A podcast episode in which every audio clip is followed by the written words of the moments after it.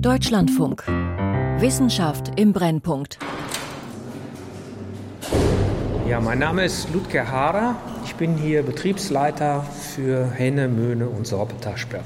Drei größere Talsperren im Sauerland. Technisch sind die sehr unterschiedlich, weil die auch zu unterschiedlichen Zeitepochen gebaut worden sind.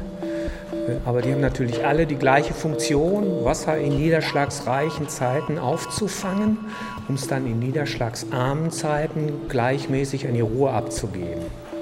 Wir stehen im Kontrollstollen seines größten Bauwerks unter 250.000 Kubikmetern gemauertem Fels. Der Möhnesee deckt etwa ein Viertel des Wasserbedarfs des Ruhrgebiets. Schautafeln am Eingang lehren uns schöne Wörter. Schieberturm, Schaufelkranz, Ausgleichsweiher, Dichtungsschleier. Der Druck des Wassers ist ungeheuer. An den tiefsten Stellen lastet pro Quadratmeter ungefähr ein Tanklastzug auf der Maueroberfläche. Aus vielen mit Schildern versehenen Rohren tröpfelt Wasser, mal weniger, mal mehr. Das ist das Wasser, was jetzt tatsächlich durch das Bauwerk drückt und aus dem Untergrund kommt.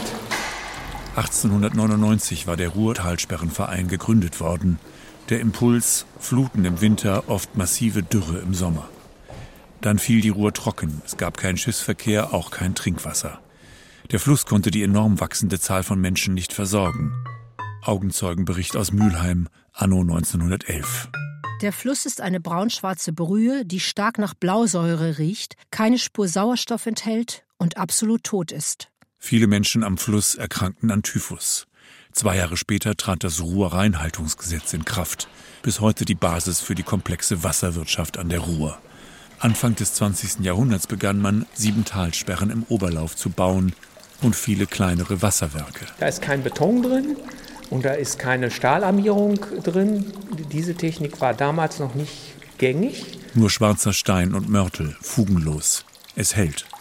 Auch architektonisch sei die 650 Meter lange Mauer ein Highlight, findet Harder. Aber eben auch betrieblich noch zu handeln. Die Originalunterlagen sind leider mit dem Kölner Stadtarchiv in der Baugrube versunken. Das Wasser wird knapp. Teil 1 Wie sich die Menschheit trockenlegt von Tom Schimmick. It is the night of May the 16th, 1943. Enemy coast ahead. In all the skies of Europe at war, one squadron only is flying. Their task to breach the great dams of the Ruhr Valley. But tonight, you're going to have a chance to hit the enemy harder and more destructively. Im Zweiten Weltkrieg nahm die britische Royal Air Force die Talsperre ins Visier, um die deutsche Kriegsproduktion an der Ruhr zu treffen. Im Mai 1943 riss eine speziell entwickelte Rollbombe ein gewaltiges Loch in die Staumauer, nach dem Krieg im Film The Dambusters verewigt. Durch die Flutwelle kamen mehr als 1200 Zivilisten ums Leben. So, jetzt gehen wir in einen Bereich, wo die Betriebsauslässe aus der Talsperre zugänglich sind. Auf dem Weg ins Schieberhaus 1, alles kritische Infrastruktur, gut gesichert. Gewaltige blaue Rohre laufen in Schächten unter der Talsperre hindurch, abgeriegelt durch eine sieben Meter dicke Ziegelmauer und riesige Ventile. Mit Motorkraft zu schließen, aber auch von Hand, falls gar nichts mehr geht. Man muss unendlich viel drehen. Man brauchte also locker eine Viertelstunde, wenn man das mit der Hand auf und zu machen wollte. Das strengt dann schon an. Ne? Das System wird heute aus der Talsperrenzentrale des Ruhrverbandes in Essen gesteuert. Das Jahr 2023 lief bislang ganz gut. Doch die letzten Dürrejahre sind auch harder an die Nerven gegangen. 2018, 2019, 2020, 2022.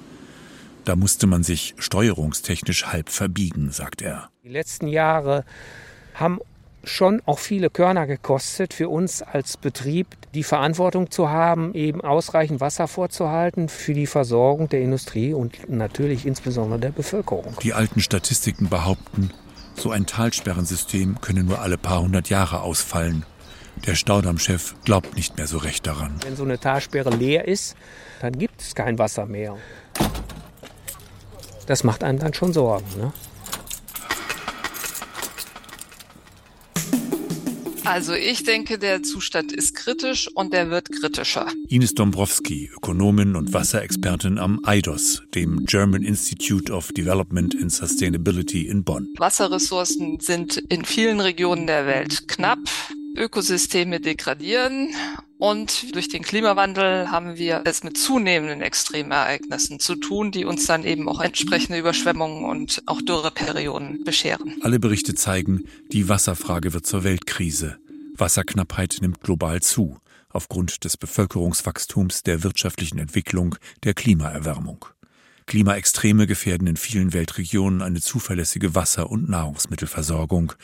Einige Regionen gelten schon lange als besonders wasserknapp, der Nahe Osten, Nordafrika, das südliche Afrika, Teile Chinas und Lateinamerikas. Und dort, wo das Wasser bereits knapp ist, wird es durch den Klimawandel noch knapper.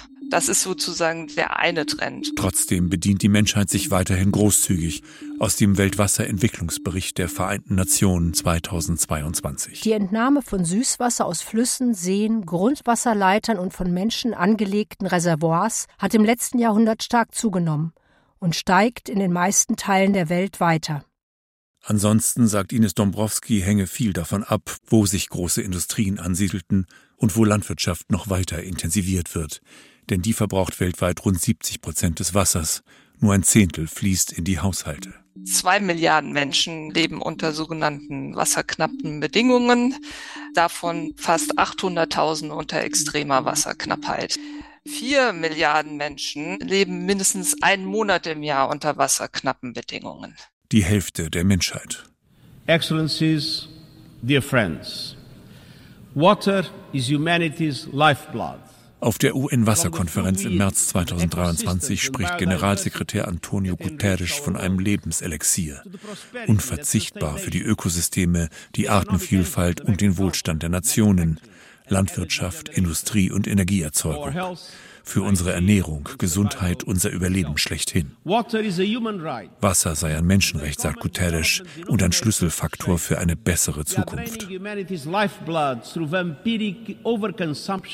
Doch durch vampirhaften Überkonsum und nicht nachhaltige Nutzung beraubten wir uns unseres Lebenselixiers, ließen es durch die globale Erhitzung verdunsten, zerstörten Ökosysteme, verseuchten das Grundwasser. Das Ruhrgebiet die Werkstatt Deutschlands. Das rheinisch-westfälische Industrierevier mit seiner Zusammenballung ausgedehnter Industrieanlagen und der Fülle von Schächten und Eisenhütten verdankt seine Bedeutung nicht nur der Steinkohle, die in seinem Schoße ruht, sondern ebenso den schiffbaren Wasserstraßen, die es durchziehen oder die sich der Mensch geschaffen hat. Wie kaum ein anderer deutscher Fluss zeigt die Ruhr, was Mensch und Industrialisierung der Ressource Wasser alles abverlangen und antun können aber immer mehr auch, was zur Rettung dieser Ressource alles möglich und machbar ist. Weshalb ich das ganze System einmal abradle, per Fahrrad vom Möhnesee bis zur Mündung in Duisburg. Wir sind hier in der Ruhr und hier in der Ruhr kann man sehr viele Dinge sehen, die man eigentlich global aktuell diskutiert oder eben auch lösen muss. Und deswegen, ich glaube, ist das ein guter Ort, um mal darüber zu sprechen. Und deswegen bin ich hier. Ja, schön. Freut mich. Am Ufer der Ruhr steht André Niemann, Professor und Leiter des Instituts für Wasserbau und Wasserwirtschaft an der Universität Duisburg-Essen. Vorindustriell, sagte er, ging es hier eher gemächlich zu.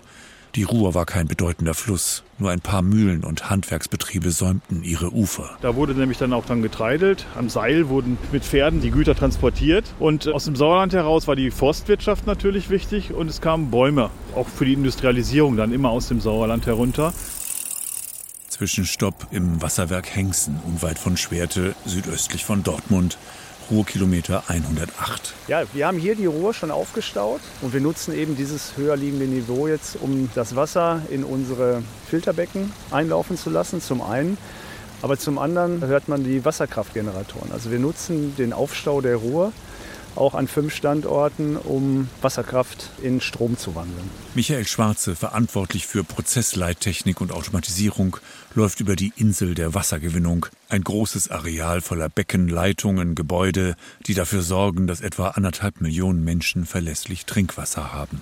Die Sache sei relativ aufwendig, meint Schwarze. Es liegt einfach daran, dass wir hier nicht ausreichend Grundwasser haben, und deswegen nutzen wir ein Verfahren, wir nennen das künstliche Grundwasseranreicherung oder auch Wassergewinnung. Zuerst fließt das Wasser aus dem Fluss in einen großen, flachen, künstlichen See, der eigentlich ein Absetzbecken ist. Von dort wird es durch einen Kiesfilter gelenkt. Dann sickert es durch Sand und Ruhrkies in den Untergrund. Genau, es ist eine Filterschicht, die ist hier im Ruhrtal so sieben, acht Meter mächtig. Darunter ist das natürliche Grundgebirge. Dort unten wird das Wasser über Drainagerohre eingesammelt und per Brunnen ins Pumpwerk geschafft. Am Ablauf steht ein Sandsteingebäude, in dem zwei betagte Generatoren rotieren. Neben der Tür, etwa auf Bauchhöhe, zeigt eine Markierung den Stand des Möhne-Hochwassers vom 17.05.1943, dem Tag des Bombenangriffs. Das Areal wurde komplett überflutet. Das betonen viele Experten entlang der Ruhr. Nein, das ist keine Naturlandschaft. Der Flusslauf steht voll mit Bauten und Anlagen, die der Versorgung des Menschen dienen. Sie sind verwundbar durch technische Pannen, Naturkatastrophen, Krieg. Schwarze zeigt das Pumpenhaus. Wir können mit jeder Pumpe zwischen 600 und 1200 Kubikmeter Trinkwasser pro Stunde nach Dortmund fördern. Und den zentralen Leitstand. Zwei Herren mit Kaffeebechern fixieren eine raumbreite Monitorwand, randvoll mit Messwerten, Kurven und Diagrammen die Leistung der Wasserwerke, die Füllstände der Hochbehälter. Also wir gucken nicht nur, wir bedienen auch, also wir führen ja auch wirklich noch die Schalthandlungen durch, wenn wir also einen Pumpenwechsel machen oder Sollwerte einstellen, Schieber fahren, das machen wir alles von hier aus. Der Leitstand ist rund um die Uhr besetzt, sieht ein bisschen nach Weltregierung aus.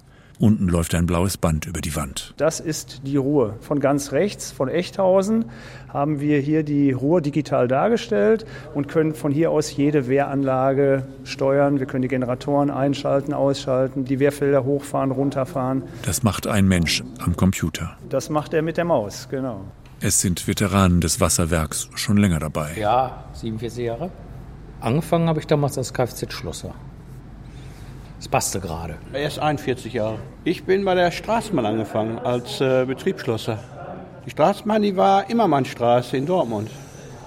Ein Stück entfernt entsteht ein neues Gebäude, die weitergehende Aufbereitungsanlage, eine echte Investition, um die 25 Millionen Euro. Mit der künstlichen Grundwasseranreicherung, erklärt Schwarze, würde man schon sehr, sehr viele Schweb- und Spurenstoffe erwischen. Allerdings ist der Anspruch immer größer geworden. Vor allem auch dadurch, dass die Messtechnik besser geworden ist, messen wir deutlich mehr Spurenstoffe als früher. Also Röntgenkontrastmittel zum Beispiel, Medikamentenrückstände, Industriechemikalien, Mikroplastik, alles Stoffe, die man da nicht gerne im Trinkwasser hat.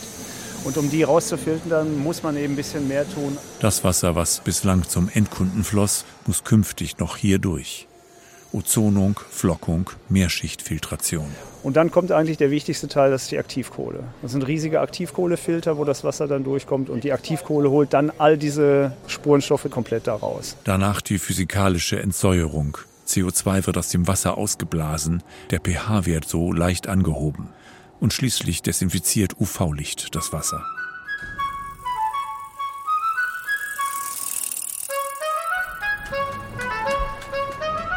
Also wenn wir in die Schwellen- und Entwicklungsländer gucken, dann ist das oft die Wasserkraft, die die Initiale gibt. Da kommt die Energie her. Mit der Energie kommt die Arbeit und die Menschen und die Produktion. Und ja, dann geht das dann los mit dem ganzen Kreislauf. Da, wo Menschen wohnen, entsteht Abwasser. Das Abwasser muss gereinigt werden, das Trinkwasser muss gewonnen werden. Und das hat man alles hier sozusagen in Echtzeit in den letzten 110 Jahren professionalisiert und sich mit allen Fragestellungen auseinandergesetzt. Die große Frage, wie versorgen wir uns und unsere Erde künftig mit gutem Wasser? Im Jahr 2010 hat die Generalversammlung der Vereinten Nationen das Menschenrecht auf sauberes Trinkwasser und sanitäre Einrichtungen verkündet. Wasser, das ist der Stoff für die ganz großen Konflikte. Da geht es um Produktion, Energie, Macht, Einflusssphären, um Reichtum und Religion, um Gesundheit und Hygiene, aber auch um Hunger und Durst und das nackte Überleben. Die Wasserkrise ist eine Krise der Steuerung, schrieb 2013 Yogita Gupta, Umweltprofessorin an der Universität Amsterdam. Diese Krise berührt Definitionsfragen, Fragen des Eigentums und des Zugangs, Grenzfragen, die vielfache Nutzung von Wasser und die Ebenen, auf denen Wasser verwaltet werden sollte. Wasser sei eine lokale Ressource. Die Wortschöpfung aus global und lokal soll anzeigen, wie sehr sich beim Thema Wasser globale Dynamiken, Versorgungsketten, Märkte mit lokalen Auswirkungen und Bewirtschaftungspraktiken verschränken. Das Wasser zudem sehr viele Betrachtungswinkel hat, als Wirtschaftsgut, als Teil des kulturellen Erbes, als nationales Sicherheitsanliegen. Die Erde ist nicht umsonst der blaue Planet. Ohne Wasser ist hier alles nichts. Die Wasserdebatte wird ganz oft ganz allein geführt, also nur aus dem Blickwinkel des Wassers. Martina Flörke, Professorin für Ingenieurhydrologie und Wasserwirtschaft an der Ruhr-Universität Bochum, zuständig fürs große Ganze. Aber Wasser hat ja so viel Zugang in Haushalte, in Industrien, in die Landwirtschaft. Aber es wird dann einfach nicht mitgedacht. Man hört einfach auf, das Wasserthema mit einzubeziehen. Es nervt, es ist unschön. Man müsste Dinge vorantreiben, die man gar nicht im Kopf hatte. Man muss vielleicht irgendeinen Schalter umlegen, der weh tut. Das gilt auch für vermeintlich grüne Zukunftstechnologien, etwa die Produktion von grünem Wasserstoff. Die wird auch völlig ohne das Wasserthema gedacht. Natürlich ist das kein immenser Beitrag, den wir hinsichtlich des Wassers haben. Aber wir haben so viele Regionen auch in Deutschland, die unter Druck stehen hinsichtlich einer Wasserversorgung. Wenn man dort jetzt eine Produktionsanlage aufstellen würde, das macht den Wasserversorgern Angst. Was erst recht auf trockene Länder wie Marokko und Namibia zutreffen dürfte, mit denen Deutschland in Sachen Wasserstoff ins Geschäft kommen möchte, meint Ines Dombrowski vom EIDOS. Eine Entwicklung, wo ich gespannt bin, wie es weitergeht, ist die Strategie, den Klimawandel durch grünen Wasserstoff zu bekämpfen. Grüner Wasserstoff oder Wasserstoff insgesamt wird immer Wasser für die Produktion brauchen. Und je nachdem, wo grüner Wasserstoff in welchem Ausmaß produziert werden soll, wird es auch erheblich Auswirkungen auf Wasserressourcen haben. Schon vor etlichen Jahrhunderten entstanden die ersten kleinen Zechen an der Ruhr. Doch erst im Zuge der Industrialisierung wurde Steinkohle wirklich interessant. Seit dem 18. Jahrhundert war der Fluss plötzlich der wichtigste Transportweg für Kohle, über 100 Jahre lang. Und dir muss ich jetzt auch einen Helm verpassen? Zwischenstopp im Museum Zeche Nachtigall im Muttental bei Witten, etwa Ruhrkilometer 72. Eine alte Zeche, die Anfänge liegen im 17. Jahrhundert. Hier haben noch Pferde die Loren gezogen. 1892 schon wieder geschlossen. Katrin Stein, Technikerin, und Nikolai Ingenerv, wissenschaftlicher Referent des Museums, führen in einen fast waagerechten Stollen. Der Gang ist eng, das Holzgebälk zwingt zum Bücken. Wasser, das kapiert auch der Laie schon nach wenigen Metern, spielt im Bergbau eine Schlüsselrolle. In diesem Bergwerk fällt immer noch Oberflächenwasser ein. Also wenn es auf diesem Berg regnet, dann sickert das Wasser durch. Und das Wasser muss weg.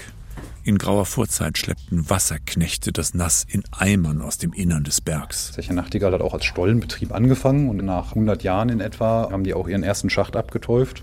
Ja, und dann brauchten die eine große Dampfmaschine, um das Wasser abzupumpen. Und das waren richtig große Mengen. Also da musste für eine Tonne Kohle ein Vielfaches der gleichen Menge an Wasser abgepumpt werden damit es unten halbwegs trocken war. Die Dampfmaschine brachte hier den Durchbruch. Jetzt haben sie im Ruhrgebiet das besondere Phänomen, dass man am Ende so 1000 Meter und mehr unter der Erde Kohle abgebaut hat. Und das ist so 700 Meter unterhalb des Grundwasserpegels. Zehntausende Schächte, Gruben und Stollen des Ruhrgebiets und des Aachener Reviers bilden ein riesiges unterirdisches Netz, das sich mit Wasser füllen würde, wenn es nicht ständig abgepumpt wird. Das Ruhrgebiet, das sich durch den Bergbau vielerorts um viele Meter gesenkt hat, würde zur Seenplatte werden. Beispiel der Essener Hauptbahnhof liegt etwa 15 Meter unter dem Wasserspiegel des Rheins. Die hatten immer Riesenprobleme mit Wasser. Also man sagt ja immer so flapsig, dass man mit dem Ruderboot vom Borussia-Stadion zum Gelsenkirchener Stadion rüber paddeln könnte, wenn man nicht die ganze Zeit pumpen würde. Eine sogenannte Ewigkeitslast. Also dieses Thema Grubenwasser, Monitoring ist inzwischen eigener Forschungsbereich geworden. Zumal das Grubenwasser Salze und Mineralien auswäscht, auch Hydrauliköle enthält, versetzt mit giftigen, krebsauslösenden organischen Chlorverbindungen, den PCBs, die unter Tage als Flammschutzmittel dienten und heute weltweit verboten sind. Mit Tauchpumpen versucht man, das Grubenwasser auf Abstand zu trinkwasserführenden Schichten zu halten. Mit Sonden prüfen Wissenschaftler beständig Temperatur, Fließgeschwindigkeit und weitere Daten. Eine Leitwarte in Herne hat alle alten Zechen im Blick. Wir gehen hinüber zum Tiefbauschacht Herkules. Am Ende war er 450 Meter tief. Werfen Steine ins Wasser. Und wir gucken hier oben so auf die ersten 10 Meter. Und was wir sehen, ist eine Wasseroberfläche und das ist der Grundwasserspiegel hier. Und am Ende war es einfach zu viel Wasser. Man ist dann Richtung Norden unter die Ruhr gegangen. Man kann sich vorstellen, da kam noch mehr Wasser. Und das hat sich dann wirtschaftlich einfach irgendwann nicht mehr gelohnt. Und da konnte dann die Zeche Nachtigall mit dem Schacht Herkules einfach nicht mehr mithalten.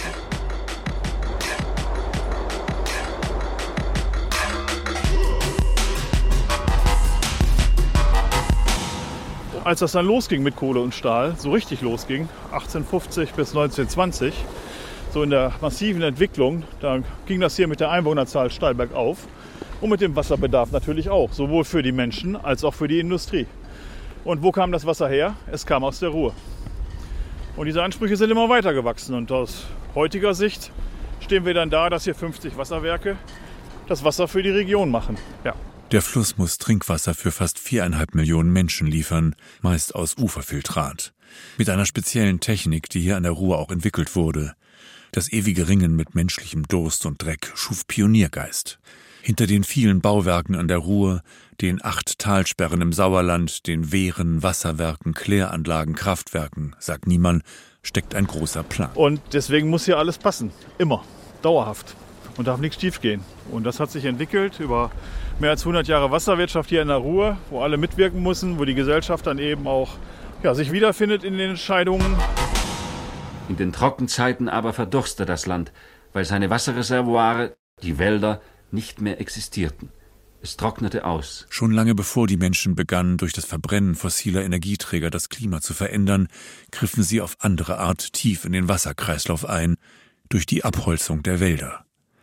Auszug aus einer Landfunksendung über die Entstehung von Wüsten von 1959. Der Humus lag schutzlos in der sengenden Sonne, verlor seinen Zusammenhang und wurde vom Winde verweht. Eine dünne Salzschicht überzog die Versteppung und Versandung. Das Grundwasser sank so tief, dass heute die Brunnen 50, 80, 100 Meter tief gebohrt werden müssen. Das Klima wurde lebensfeindlich. Schon die Expansion des Römischen Reiches war mit massiver Entwaldung rund ums Mittelmeer einhergegangen, für den Haus- und Schiffbau, für Äcker und Weiden, fürs Kochen und Heizen. Die Hinterlassenschaft Wüsten und Sümpfe. Aus The Rape of the Earth von G.V. Jacks, geschrieben 1939. Der Niedergang des Römischen Reiches ist eine Geschichte der Bodenerschöpfung, der Entwaldung und Erosion. Von Spanien bis Palästina gibt es an der Mittelmeerküste keine Wälder mehr. Anstatt noch den mildfeuchten Charakter bewaldeten Landes zu haben, ist die Region nun ausgesprochen trocken. Der größte Teil des ehemals so reichhaltigen Oberbodens liegt auf dem Meeresgrund. Auch das heutige Deutschland wurde im Mittelalter beherzt entwaldet. Die Eroberung Nordamerikas durch weiße Siedler ist eine Geschichte der Abholzung. Bis heute werden jedes Jahr Millionen Hektar Tropenwald von Brasilien bis Indonesien zerstört. oben ist eine Zentrifuge, im Endeffekt nichts anderes als eine Wäscheschleuder, in die wir Schlamm reingeben und somit den, das Wasser von den eigentlichen Bakterien trennen.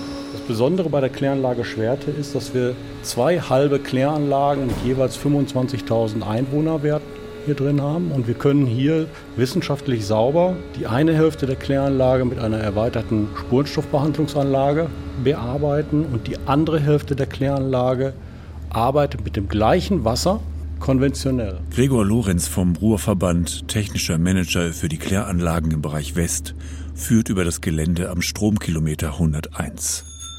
Das Prinzip Rechen, Sandfang, Vorklärung, Belebungsbecken, Nachklärbecken ist nicht besonders kompliziert.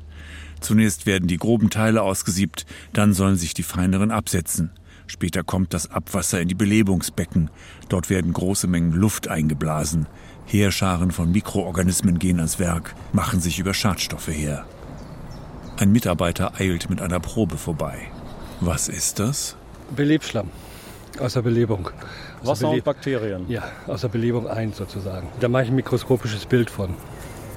Da fahre ich jetzt aber nach Barbachtal, da bin ich spät dran, ich muss jetzt los. Man müsse die Komposition der Organismen, Bakterien, Pilze und Protozoen ständig prüfen, erklärt Lorenz, und im Gleichgewicht halten. Das sei eine Fresskette. Sobald die Mikroorganismen ihre Arbeit getan haben, müssen sie raus aus dem nun gereinigten Wasser. Wir pumpen die wieder in die Belebungsanlage zurück. Das ist so das Dekantieren wie bei einem guten Rotwein. Das Klarwasser geht übers Wehr in die Ruhr. Gregor Lorenz zeigt sich zufrieden. An Schmutzstoffen halten wir hier um die 95 bis 97 Prozent zurück. Und an Stickstofffrachten haben wir einen Eliminationswirkungsgrad von um die 75 Prozent. Drei Milligramm Nitratkonzentration in der Ruhr, das sei okay, meint er, unbedenklich. Seine Arbeit, sagt er sichtlich zufrieden, sei angewandter Umweltschutz und Abwasser ein wirklich faszinierendes Feld. Eigentlich ist es eBay, aber wenn man sich näher damit beschäftigt, verliert es sehr schnell den eBay-Faktor. Um sich für die Zukunft zu rüsten, hat man in Schwerte seit 2011 mit der Beseitigung weiterer Spurenstoffe experimentiert. Ein Abwasserstrom aus der Nachklärung wanderte dafür in sechs große Edelstahlsilos, die Töpfe, um mit Ozon behandelt zu werden. Ozon ist ein extrem starkes Oxidant. Das heißt, es crackt Makromoleküle, wie zum Beispiel Spurenstoffe, Medikamentenrückstände, die aus vielen, vielen hundert Einzelatomen bestehen können und zerbricht diese. Neben den Silos stehen große offene Tanks, in denen das Abwasser dann mit Pulveraktivkohle angereichert wird, eine Art Kohleschaum mit sehr viel Oberfläche, die wie ein Schwamm wirkt. Die Makromoleküle lagern sich an, das Gemisch wandert zurück in die Klärung, der Schaum wird von den Bakterien gefressen. Von einer Plattform blicken wir in die Behälter herab, Die jetzt gerade leer sind. in denen nur ein wenig Regenwasser steht. Der Versuch ging bis 2014, es blieb beim Versuch. Man habe viel gelernt, sagt Lorenz, aber der Prozess verschlinge sehr viel Energie. Das Ozon muss vor Ort erzeugt werden, die Aktivkohle kommt meist aus China. Es sei eine Abwägung. Stand ist, dass man jetzt wisse, es funktioniert. Und auf der anderen Seite leider dann sagen muss, ja, aber dieser Luxus, diese Spurenstoffe herauszuholen, kostet uns wieder CO2. Dazu ziemlich viel Kapital. Rechnet sich das nicht? Der Bürger, meint der Ingenieur, wünsche sauberes Wasser, aber auch keine allzu hohen Rechnungen. Sie sehen hinterher wieder Laboranalysen und dort sehen Sie, ja, jetzt habe ich mehr bezahlt, aber es ist trotzdem immer noch etwas drin.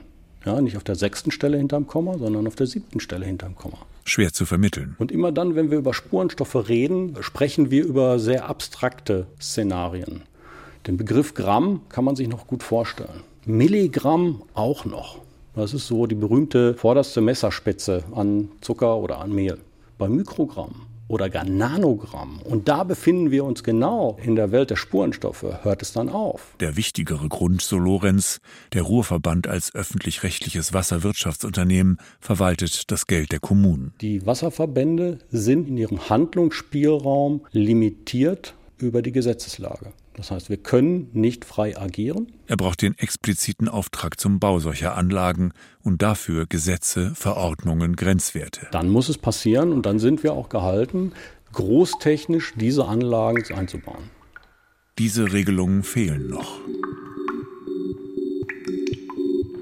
Das Wasser wird knapp. Teil 1. Wie sich die Menschheit trockenlegt. Von Tom Schimmick. Es sprachen Annette Burchardt und der Autor. Technik und Regie Tom Schimmick. Redaktion Christiane Knoll. Eine Produktion des Deutschlandfunks 2023. Teil 2. Das Wasser wird knapp.